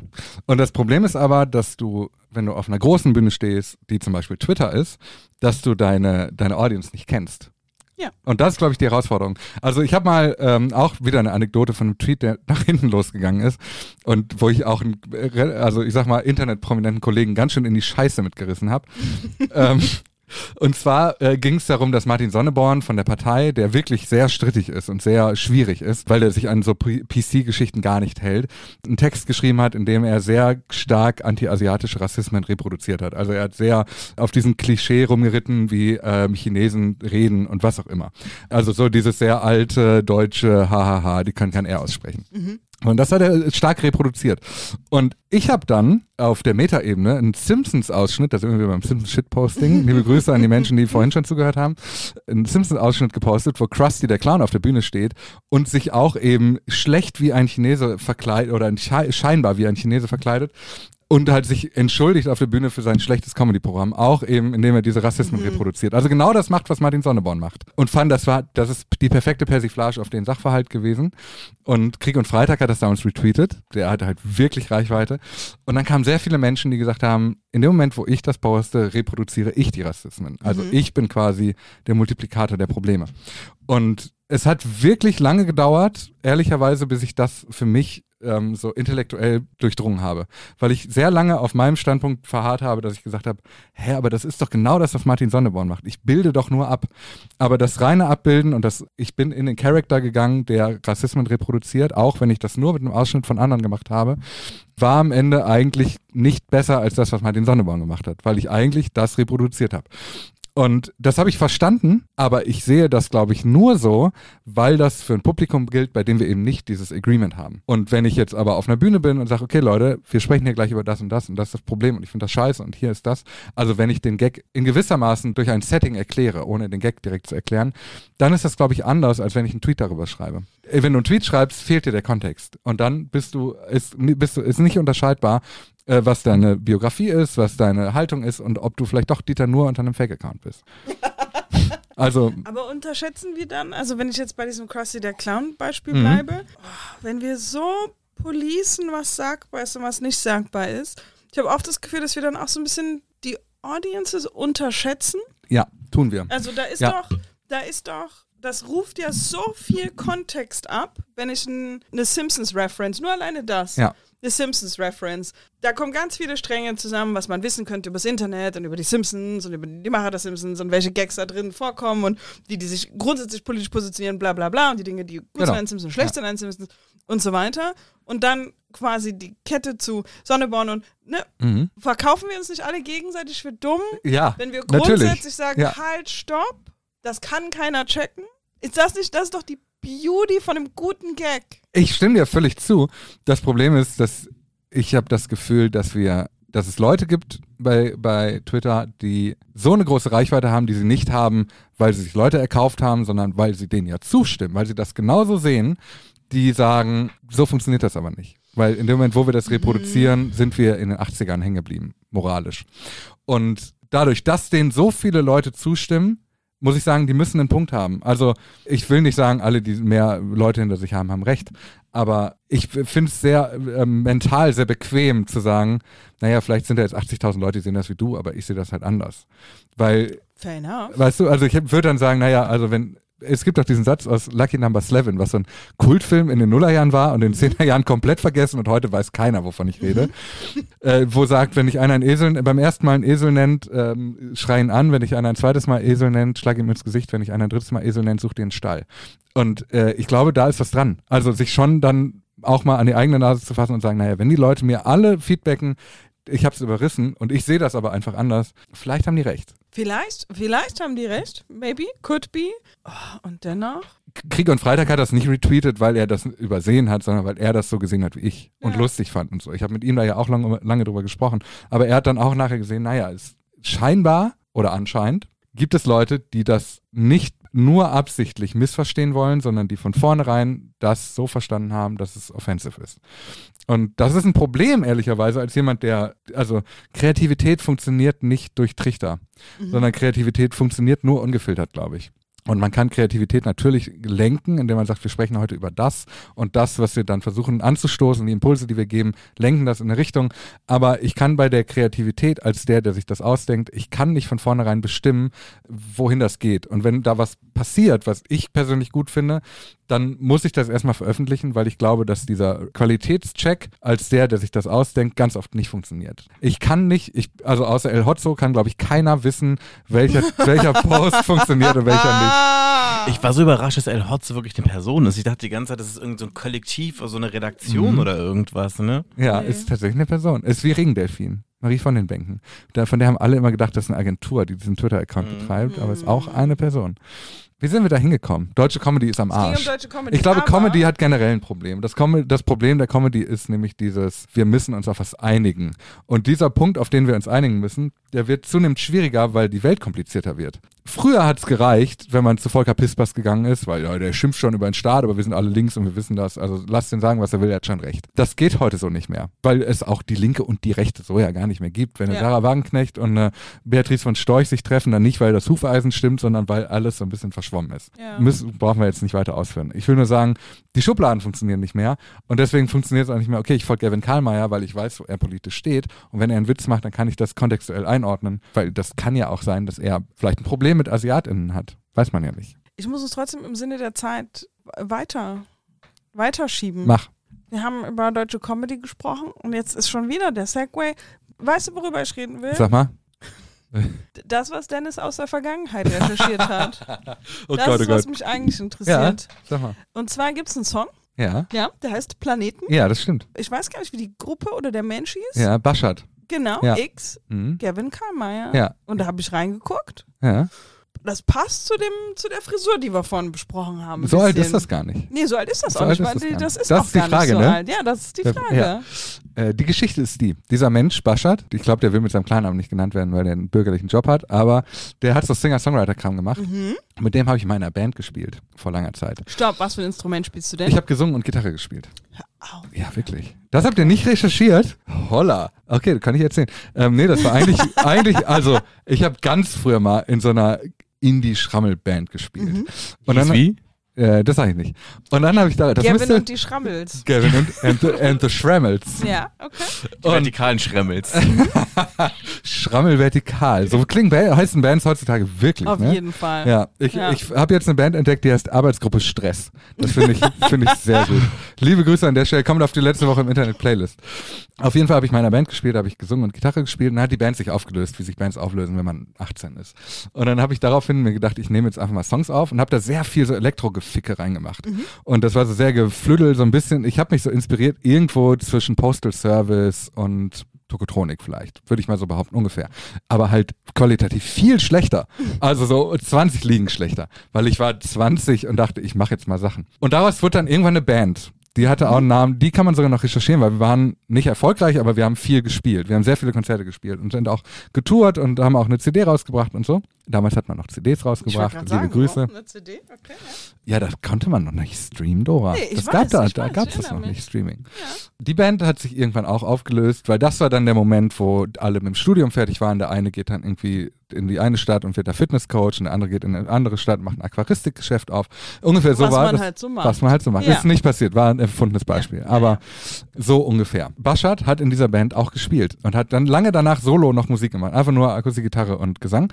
Und ich habe immer gesagt, ich mache einfach mal einen Remix von dir. Und dann hat er sein letztes Konzert gespielt und ich habe gesagt, zum Anlass seines letzten Konzertes mache ich einen Remix. Und dann habe ich nochmal alle Register gezogen und habe das geremixed. Und das wird so ein bisschen so Indie-Tronic, ähm, am Ende sogar sehr Electronic-mäßig. Geht neun Minuten. Man muss, man Geduld muss, haben. man muss es wollen. Ja. Man muss sich darauf Ja, einlassen. nee, man muss, ja, Ne, aber also ich mag das bis heute. Ich finde es okay. verstehe mich nicht falsch. Nee, tu ich ist nicht. kein schlechter Song, aber es war trotzdem ein Fund. Ja, ist es, ja. Das Aber zu. Baschat habe ich eine Geschichte. Und zwar haben wir alles damals selber und wir waren sehr DIY.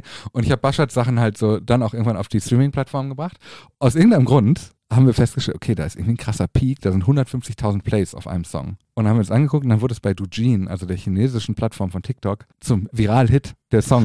mit dem deutschen, deutschen Gesang, keiner weiß warum. Äh, Und er hat, ich würde mal sagen, 30 Cent damit verdient. Wild. Das Ja. finde ich gut. Wir- Wirklich wild. Edgy These. Wir kommen zur Rubrik Edgy These. Oh, Und wir haben eine Liste overrated, underrated oder genau Yes. richtig rated für okay. dich. Sehr gut, liebe ich. Die eigenen Tweets bei Insta als Slideshow posten. War ganz lange underrated. Ich habe super lange mich auch nicht getraut. Inzwischen komplett overrated. Also machen ja alle jetzt. Leute machen sich Twitter-Accounts, damit sie Content für Insta haben. so schlimm ist es geworden. Ich mache es immer noch, weil es viel mehr Likes bringt als mein sehr hässliches Gesicht.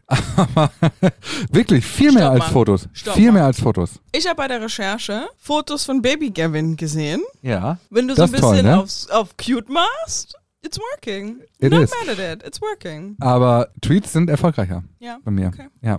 Ich glaube, das ist appropriately rated. Ich glaube, das ist genau richtig. Tweets auf Insta? Ja. Nee, ich glaube, das nervt auch. Also mich nervt's. Ja, aber dann gibt es ja quasi, ich glaube, so im Mainstream kommt das gerade erst an. Ich glaube, uns nervt das, weil wir viel im Internet sind. Aber das ist immer das Zeichen, dass man es eigentlich jetzt lassen muss, finde ich. Fair, fair. Also genau wie damals so die Ice Bucket Challenge. Oh Gott.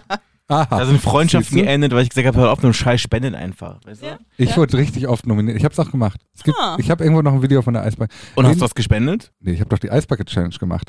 Das war ja eigentlich das Absurde. Außerdem, ich hatte zu dem Zeitpunkt wirklich keine Kohle zum Spenden. Die Ice Bucket Challenge hat man ja nur gemacht, damit man nicht spenden muss. Ja.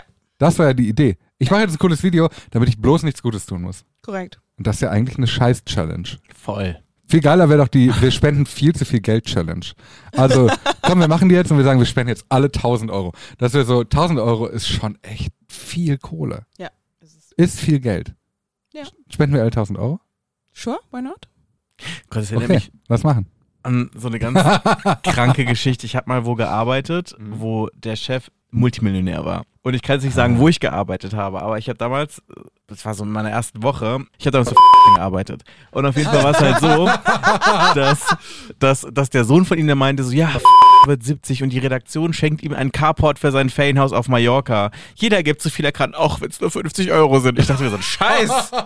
so am Arsch die Räuber. So, Du solltest weißt die ganze Geschichte rausschneiden, glaube ich. Die ist sehr Kann ich verführerisch. nicht machen, aber auf jeden Fall. Aber ich war so, what? Ah, krass. Wir sind nicht mehr eingeladen worden zu diesem mega Happening, was da passiert ist. So als, weißt du, so 50 Euro für dein.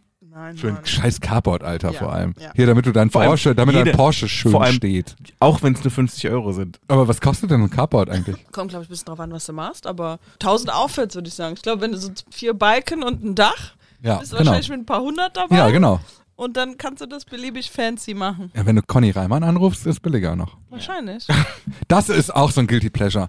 Ich, äh, ich habe die Reimanns für mich entdeckt. Das ist wirklich eine, eine Sendung, da kann ich wirklich mein Gehirn ausschalten und ich fühle mich unterhalten. Sehr gut. Bei ganz vielen Formaten kriege ich wirklich einen Rappel. Ich kann mir diese ganze Hot or Schrott oder die ganze Scheiße nicht angucken, aber ist es schon justiziabel, wenn ich das die ganze Scheiße nenne? Vielleicht. Nein. Nein. Das ist Meinungsäußerung. Das ist nochmal, aber die Reimanns, wirklich eine Empfehlung von mir, das letzte Format, ich schätze das auf Join, das ist glaube ich Kabel 1 gewesen, das ist wirklich entertaining. Es ist wirklich entertaining. Das ist Finn Kliman, aber in real. Okay, gut. Wir gucken alle mal rein. Ich, ich kenne das Hot Format. Take, auf jeden Fall. Ich meine, jetzt, wo die so richtig ausgestiegen sind und die einen Garten haben und ihre eigenen Klamotten. Die haben drei Häuser auf Hawaii jetzt. That's crazy. Ja. Okay. Mhm. Overrated, underrated oder appropriately rated? Domian. Ich mache mir viele Feinde mit meiner Aussage jetzt. Ich habe richtig Angst, ne? Viel, Ich bin nervös. Nicht das erste Mal in dieser Sendung, aber ich bin nervös. okay, ich, nee, ich gehe den, den Weg des geringsten Widerstandes. Der ist wahrscheinlich genau richtig bewertet, Domian. Wirklich? Nee, ich glaube, Domian ist hart overrated. Ich glaube schon, weil, also, Okay, mach mal, mach mal deinen Case. Ich komme mal zu meinem Mach Punkt, mal, ja? Mach mal. Domian ist toll. Domian hat viele wichtige Sachen gemacht. Aber die wichtigen Sachen von Domian sind nicht mal drei Prozent seines ganzen Övres. Der hat es ja super lang gemacht. Was bei mir hängen geblieben ist von Domian ist, naja, der, das ist auch sehr oft richtig langweilig gewesen. Und das sage ich als jemand, der sehr viele langweilige Telefonate geführt hat. Ich halte folgendes dagegen. Ich glaube, der ist maximal underrated. Here's why. He's a fucking icon. Ich würde ein fucking Domian T-Shirt tragen. Ja, aber nur, weil er aus seinem Nachnamen eine Marke gemacht hat. Ich, ja, ja, Ja. ich rede vom Konzept Domian. Okay. Und als Marketer Nicht von, der, von, seinem, nicht von dem, seinem, seinem Werk. Nee, das, was ist Okay. das Werk? Der geht ans Telefon. Ja. Und aber hört zu. hat das 30 Jahre gemacht. Das ist, was ich sage. Das Konzept, die Brand Domian. Ja, okay, dann will ich meine Aussage- underrated. dann würde ich meine Aussage- Icon. Dann würde ich meine Aussage revidieren. Ähm, ich glaube, auch als Marke geht da noch mehr. Wobei die Bücher und so juckt. Das, was er macht, ist egal. Als Ja. Figur ist er wichtig. Super wichtig. Und wahrscheinlich noch underrated. Wahrscheinlich muss da noch mehr kommen. In der Wertschätzung in der Gesellschaft, bei seinem Övre, bei seinem Werk, bei dem, was er lange gemacht hat, bei der Sendung, glaube ich, die ist deutlich schwächer als ihr Ruf. Also ich glaube, ich muss dazu auch ganz kurz auch sagen, ich komme aus einem Bundesland, wo das nicht ausgestrahlt wurde. Aber von dem, was ich so mitbekommen habe, würde ich sagen, dass er auf jeden Fall es wirklich geschafft hat, so on the top zu bleiben für so lange Zeit. Und ich glaube auch, ich bin ja sowieso hier, glaube ich, der Guy für die, für die unpopular Opinions die ganze Zeit. Aber ich würde mal wirklich so weit gehen und sagen, dass er vielleicht so eine Art moderner Beichtstuhl für die Leute ist, die es nicht unbedingt mit der Religion haben, die aber irgendwie so eine Art Absolution, aber auch vielleicht so ein bisschen so ein Gehör brauchen, weil sie vielleicht auch wirklich Dinge erzählen, die sie so mit niemandem anderen besprechen können. Und ich glaube, das kann, wenn du vielleicht nicht in Therapie bist oder keinen Bock hast, irgendjemanden so auf Krankenkassenbasis irgendwie zuzutexten, kann es auf jeden Fall richtig gut sein. Also ich würde sagen, underrated. Aber auf der anderen Seite glaube ich auch, dass es für ihn, glaube ich, auch ein bisschen schwierig ist, so sein Leben zu leben, jetzt nachdem die Sendung nicht mehr so läuft, wie sie läuft. Weil irgendwie habe ich das Gefühl, ich lese jedes halbes Jahr immer irgendwie von einem Comeback und dann wieder davon, dass er aufhört und dann kommt er wieder zurück und irgendwie scheint er nicht so seinen Flow mit seinem Alltag zu finden, irgendwie den, oder mit seiner neuen Freizeit, die er jetzt hat. Naja, vor allem, wenn man jetzt, also gemein ist, könnte ich euch ja mal fragen, wann habt ihr denn mal in den Podcast von Domian gehört? Wann habt ihr denn mal in Noch den letzten nie. drei Jahren in die neue Sendung von Domian geschaut? Wahrscheinlich. Maybe einmal bei YouTube. Ja, also ich glaube, wir haben das, haben die Notwendigkeit dafür eigentlich nicht mehr. Ich kann immer noch sagen, ich wohne einfach in einem anderen Bundesland. ich wohne in einem nicht relevanten Bundesland. Ja, okay. Overrated, underrated oder appropriately rated Podcasts von Promis. Fragst du den Privat, die Privatperson Gavin Kallmeier oder den beruflichen Gavin Kallmeier? Ich glaube, die Frage ist sehr absichtlich da drin, weil es wahrscheinlich Ja. schwierig ist für dich. Ja, ist es. Die Privatperson Gavin Kallmeier sagt, it depends. Also auch die Frage, was sind Promis? Wenn es darum geht, hey, wie findest du eigentlich Lanz und Precht? Würde ich sagen, unerträglich. Wenn du aber sagst, wie findest du das Prinzip, dass sich Prominente jetzt mal mit dem Medium Audio auseinandersetzen und damit eigentlich der ganzen Branche einen Gefallen tun, würde ich sagen, richtig gut. Also ich glaube, dass ohne Böhmermann und Schulz zum Beispiel oder ohne Schmidt und Lobrecht und am Ende auch ohne Klaashofer Umlauf und seine beiden da, äh, richtig, richtig gemein, die auch nur so abzutun. Aber also ohne diese drei äh, Formate wäre Podcasting in Deutschland nicht da, wo es ist. Das heißt, ich glaube, die haben sehr viel dafür gemacht, dass Audio so groß ist weil man das plötzlich gelernt hat. Und ich glaube auch, der Markteintritt von Spotify in Deutschland im Podcast-Segment wäre ohne das funktionierende Format sanft und sorgfältig so nicht passiert. Und in Deutschland war der erste, war, das war das erste Spotify Original Format weltweit, äh, fest und flauschig. Das heißt, die berufliche Person sagt wahrscheinlich sogar noch underrated, weil die in ihrer Wirkung für die Gesellschaft extrem wichtig sind. Die Privatperson Gavin Karlmeier muss sagen, naja, nur weil du einen großen Namen hast, hast du nicht automatisch viel zu sagen. Ja. Überleg dir lieber mal ein gutes Konzept, weil ich bin ein großer Fan von guten Ideen. Es gibt viele Beispiele von prominenten Podcasts, die zeigen, dass die gute Idee mega wichtig ist. Voll. Weil es einfach Formate gibt, die funktionieren nicht. Ich bin bei Gavin. Dennis? Ähm, ich würde auch sagen, ich bin im Großen und Ganzen auch bei euch beiden. Ich habe auf jeden Fall, da ich wirklich sehr viele Podcasts höre und auch noch auch so nebenher einige mache, habe ich da schon solche und solche gehört. Also auch wirklich welche, wo ich gedacht habe, so, hm, ich glaube, deine eine Million Insta-Follower würden sich am liebsten gerade die Ohren zuhalten, weil da kommt es nichts Sinnvolles. Ja. Also den Pulitzer-Preis wird es dafür nicht geben und auch nichts drunter. Liebe Grüße an an dieser Stelle. Yes, Wer? Das müsst ihr auch piepen, bitte. Muss ich das erklären? ich habe keine Ahnung, wie du meinst. Three hours later. Overrated, underrated oder appropriately rated GagschreiberInnen. Wenn alle Menschen lustig wären, bräuchte man solche Leute nicht. Mhm. Heißt underrated? Hm, nee, würde heißen overrated. Ich glaube, GagschreiberInnen sind vor allem bei GagschreiberInnen stark overrated. Ich glaube underrated. Oh, das Konzept Writers Room und Mhm. dass man irgendwie, ja. dass eine Gruppe Menschen von zusammenkommt, um was zu machen und was zu schreiben und dann vielleicht eine Person das delivert und so. Ich glaube, das ist, das passiert ja gerade erst in Deutschland. Also das Mhm. höre ich zumindest so von Leuten, die Shows schreiben und so Kunden und Kundinnen, mit denen wir zu tun haben. Und ähm, ich halte das Konzept in Deutschland für maximal underrated. Ja, also die Idee, ich, ich hätte das Gefühl, wenn vor fünf Jahren, vor zehn Jahren jemand gesagt hätte, komm, wir versuchen mal ein deutsches SNL oder sowas, Gab es mehrfach übrigens die Ne? Versuche. Gab's. dann Immer wäre der gefloppt. Approach nicht gewesen, wir suchen uns jetzt die 20 lustigsten Leute in Deutschland und setzen die in den Raum, bezahlen den Arsch voll Kohle und Ja. dann haben wir eine gute Show. Ja, das das wäre nicht die Idee gewesen. Ja, das stimmt, sondern man hat sich die Leute gesucht, die vor der Kamera sind. Das war der Ja, erste genau. Gedanke. Ja, das stimmt. Also ich glaube, bei sieben Tage, sieben Köpfe wäre das sehr hilfreich gewesen. Bei diesem Comeback-Versuch. Ja. Ist es schon wieder abgesetzt worden? Ich äh, darf da aus äh, beruflichen Gründen nicht viel zu sagen, außer dass DWDL heute veröffentlicht hat, dass ähm, offenbar erstmal nicht feststeht, wann die nächste Staffel kommt. Musings zum Schluss. Das ist ein richtig guter Segway in Musings zum Schluss. Möchtest du uns irgendeinen Ort im Internet empfehlen, einen Account oder ein Rabbit Hole, wo die Leute mal ein bisschen Zeit verbringen sollten? es ist nichts Geheimes. Ne? Alle kennen das, was ich jetzt empfehle. Ich will aber sagen, nehmt euch Zeit dafür, setzt euch mal hin und schaut euch das an. Es gibt in den USA etwas, was es in Deutschland nicht gibt. Und das ist, Leute recherchieren was und erzählen selber darüber. Setzen sich vor eine Kamera und erzählen das. Da gibt es zwei Leute, die ich für sehr beeindruckend und sehr, sehr gut halte. Beide 10 Millionen FollowerInnen bei YouTube oder so.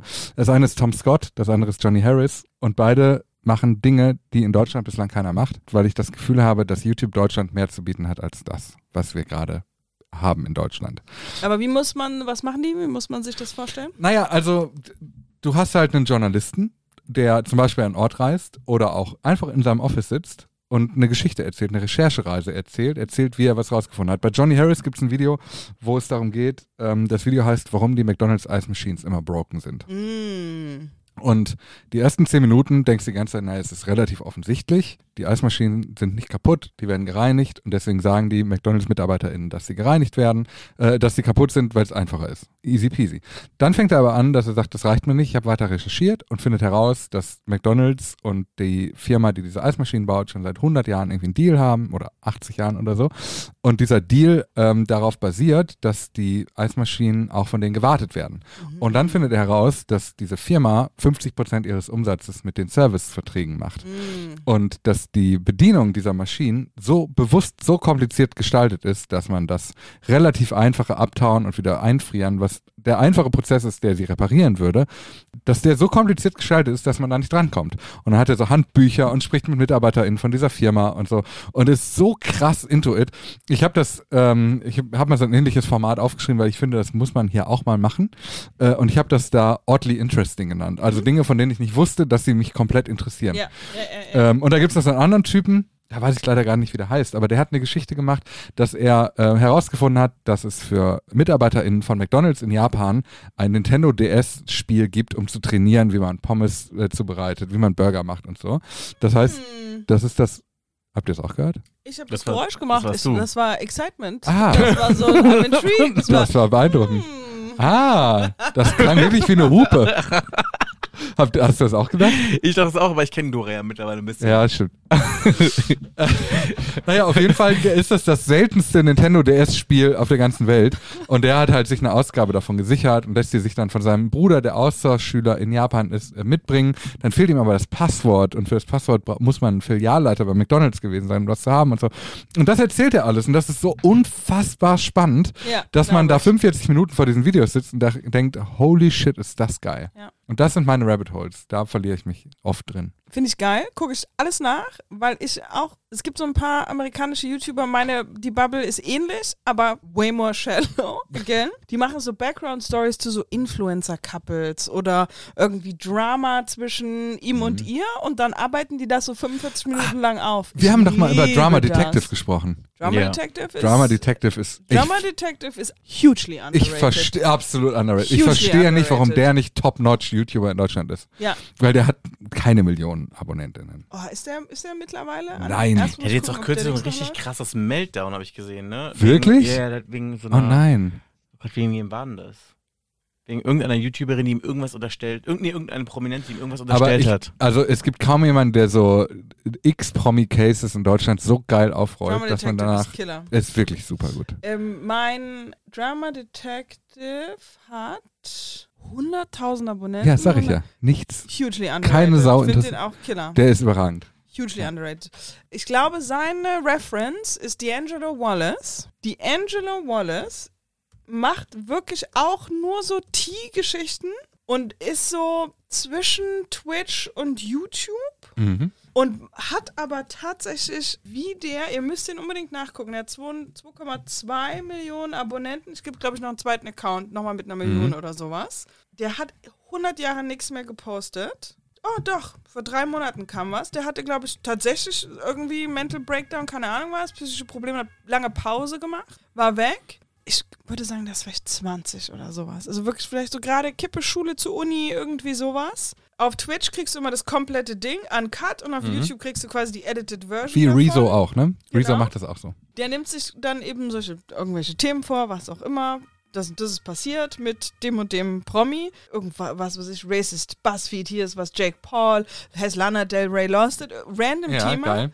Und wie der aber in Twitch moderiert, mit den Leuten spricht, aber auf verschiedenen Screens sich die Sachen in, also Ja. quasi parallel Regie führt zum Moderieren. Es ist so fucking impressive, was Hammer. der macht. Die Themen sind total so Pop. Culture, gossipy, irrelevant, aber exciting.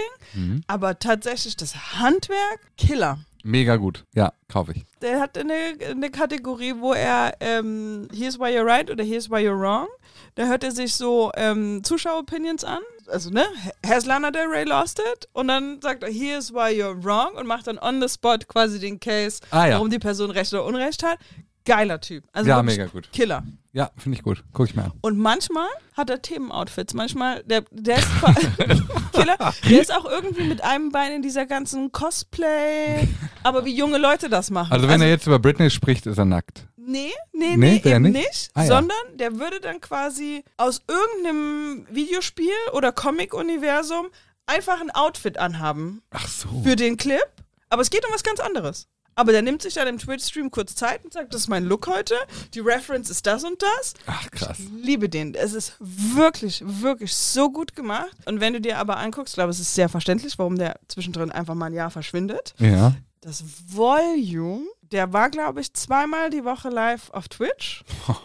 Und dann ging danach quasi immer das YouTube-Video. Und hoch. immer wir mit so reden, Geschichten, wo genau, du halt wir reden von viel komplett recherchierter recherchiert Story. Ja. Clips reingezogen. Äh, wild, wirklich. Ich kann es nur empfehlen. D'Angelo Wallace, Killer. Geil. Und ich glaube, das Hammer. ist das Drama Detective.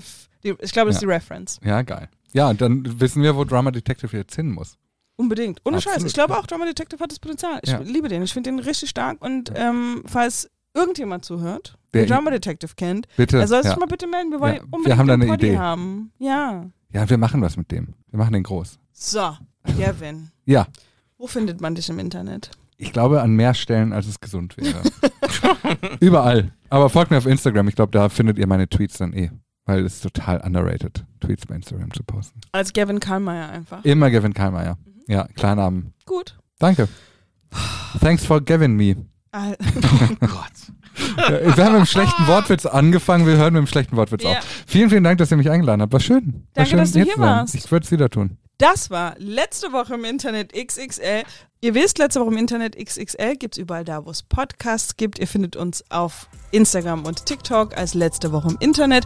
Wer sich länger ähm, auslassen möchte mit Feedback, der schreibe doch bitte eine E-Mail an letzte Woche im Internet at granny.de. Und ansonsten wie immer, seid lieb zueinander, vor allen Dingen im Internet. Oh my God! Klick.